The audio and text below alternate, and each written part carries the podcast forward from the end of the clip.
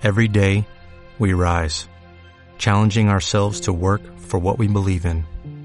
At U.S. Border Patrol, protecting our borders is more than a job, it's a calling.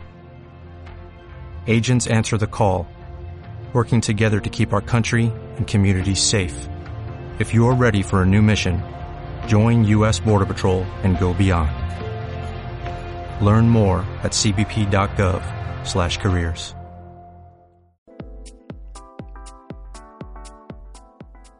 Hola, me llamo María Cárdenas y soy periodista. Como ya habrán notado por mi acento, soy de Sevilla. Fue allí donde estudié concretamente en la Facultad de Comunicación de la Universidad Pública, la de Sevilla. Me gradué en el año 2014. Aunque lo que más me ha gustado siempre ha sido escribir, hace dos años me adentré en el mundo de la radio y descubrí otra forma de contar historias. Es cierto que tengo experiencia en otros medios de comunicación, pero la radio me llamó la atención. Tras algunos cursos de locución hice mis primeros pinitos en una emisora local de Sevilla como voluntaria, Radiopolis.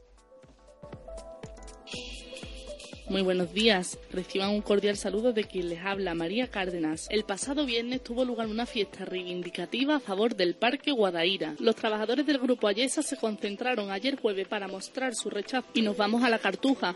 El pasado viernes se reunió en nuestra torre la plataforma SOS Jardín Americano. Seguimos ahora con esta serie de reportajes. Pasen una feliz semana. Allí aprendí a ser autosuficiente y mujer multitarea, aunque creo que he mejorado bastante desde entonces.